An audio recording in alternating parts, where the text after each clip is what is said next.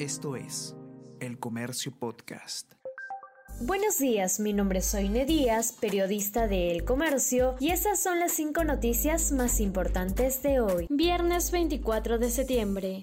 El MEF acude al Fondo Monetario Internacional por reforma tributaria minera. El ministro de Economía y Finanzas, Pedro Franque, anunció que el país recibirá asesoría del Fondo Monetario Internacional y del Banco Mundial para la reforma tributaria que persigue el Ejecutivo en el sector minero. Se plantea aumentar tasas a altas ganancias. Ministro de Economía reconoce que precio elevado del cobre no se mantendrá.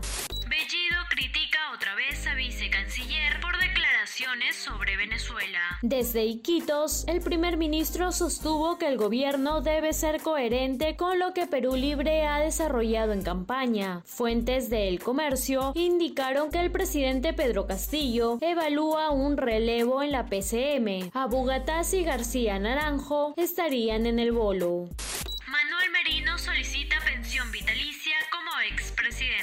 El expresidente de la República, Manuel Merino, considera que debería recibir una pensión vitalicia equivalente a 15.600 soles mensuales, por lo que solicitó al Congreso que se le otorgue ese beneficio. Francisco Sagasti ya pidió la remuneración y Martín Vizcarra también lo haría.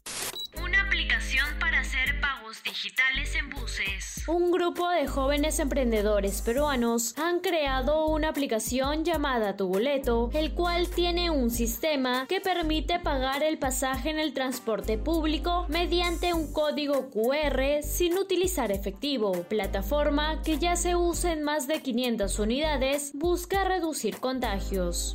Hoy Gareca anuncia lista para partidos. Ricardo Gareca dará a conocer la lista de convocados para la fecha triple de las eliminatorias Qatar 2022. La selección peruana se medirá con Chile, Bolivia y Argentina, en tres partidos importantes en los que solo sirve sumar de a tres para seguir soñando con la próxima Copa del Mundo.